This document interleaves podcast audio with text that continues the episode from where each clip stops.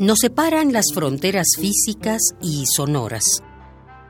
Distancias, historias, costumbres e ideas se pierden en una infinidad de traducciones.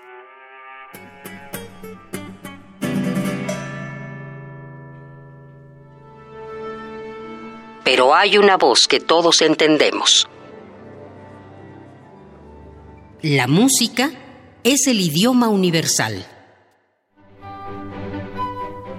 Radio UNAM presenta primera temporada 2018 de la Orquesta Filarmónica de la UNAM, desde la Sala Nezahualcóyotl del Centro Cultural Universitario.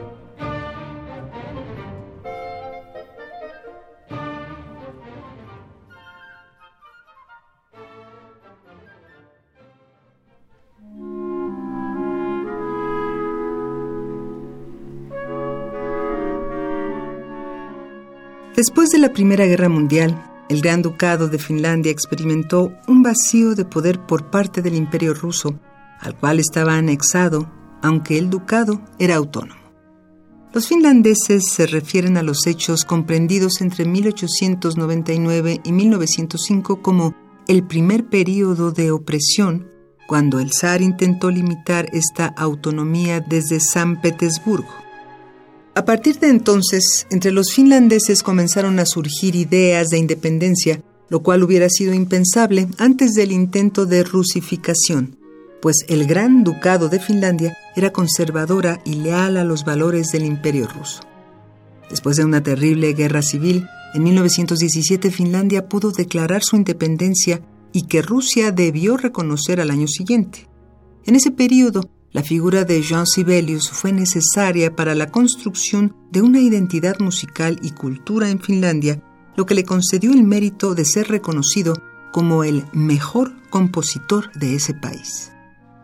Y para recordar esa primera revolución de febrero, es que en esta ocasión la Orquesta Filarmónica de la UNAM ha preparado un programa adecuado con los dos mayores expositores musicales de estas naciones. Piotr Ilyich Tchaikovsky en Rusia y John Sibelius en Finlandia. La primera parte del programa nos devuelve al Festival Internacional de Piano, donde el concierto para piano número uno contará con la participación del pianista Daniel Karitonov, coterráneo de Tchaikovsky. La segunda parte será la Sinfonía número uno que Sibelius terminó de componer cuando iniciaba el ya referido primer periodo de opresión. La batuta de esta noche será llevada de nuevo por el director artístico de la OFUNAM, Máximo Cuarta. Como cada fin de semana, tu sintonía es un honor para nosotros y agradecemos que nos permitas llevar algunas páginas de historia general y musical hasta tus oídos, a través de la interpretación de la Orquesta Filarmónica de la UNAM. De los tres movimientos contenidos en el concierto para piano y orquesta número uno, el primero de ellos fue el elegido por Orson Welles para su versión radiofónica de La Guerra de los Mundos. Es precisamente el Allegro non troppo e molto maestoso el que en la actualidad otorga su gran popularidad a esta composición, iniciada en noviembre de 1874 y concluida en febrero del año siguiente. La pieza en sí es un encuentro para la corrección y el mejoramiento no solo ha tenido dos revisiones por parte del compositor, también tuvo en 1884 un arreglo hecho para dos pianos que también fue revisado cuatro años después, probablemente en este carácter voluble el que contagió a Nikolai Rubinstein a cambiar su opinión al respecto de la pieza, la cual inicialmente no era de su agrado, posteriormente lo llevó incluso a pedirle al mismo Tchaikovsky que le permitiera interpretarla. A continuación, la Orquesta Filarmónica de la UNAM interpretará el Concierto para piano y orquesta número uno de Piotr Ilyich Tchaikovsky, con Daniel Karitonov en el piano.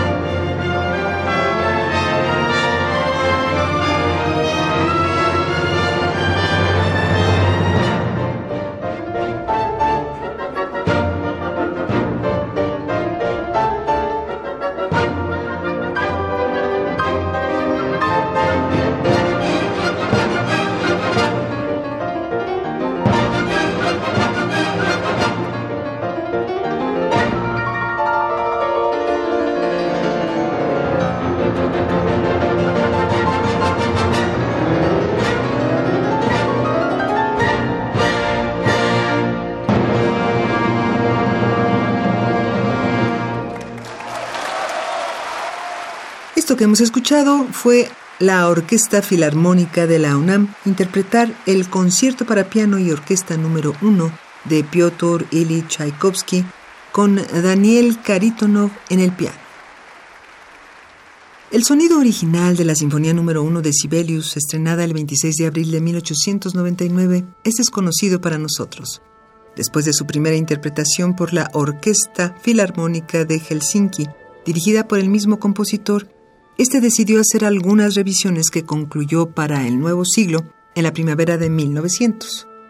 El primer intento del zar Nicolás II de restringir la autonomía del Gran Ducado de Finlandia llenó a Sibelius de un ímpetu nacionalista que imprimió al mismo tiempo en esta primera sinfonía y en la Canción de los Atenienses, estrenada en el mismo concierto, que fue más convincente en este tema por su patriotismo poderosamente evidente.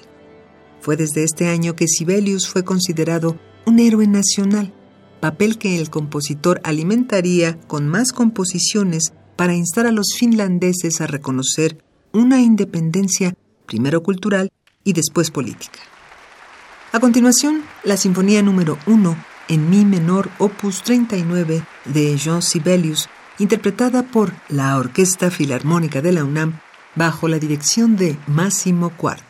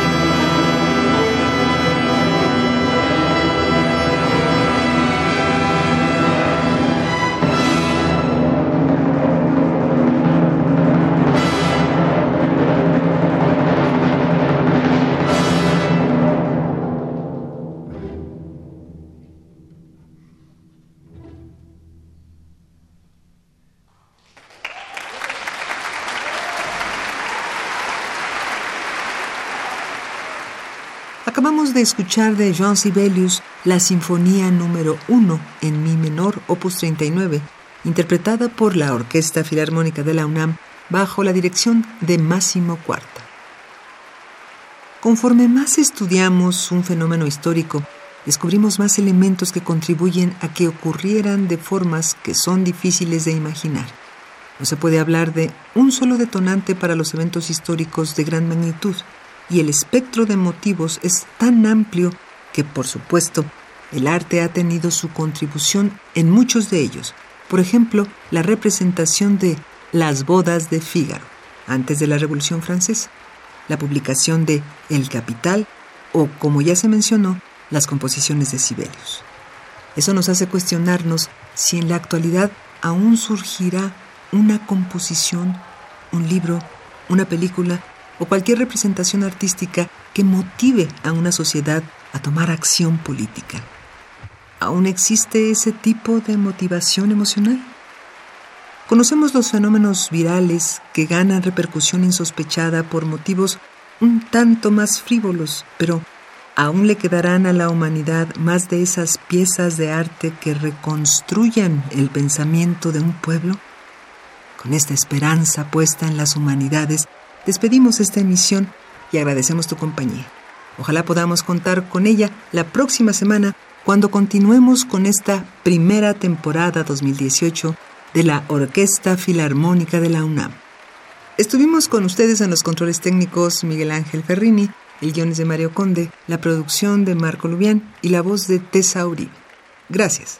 Que tengas una excelente semana.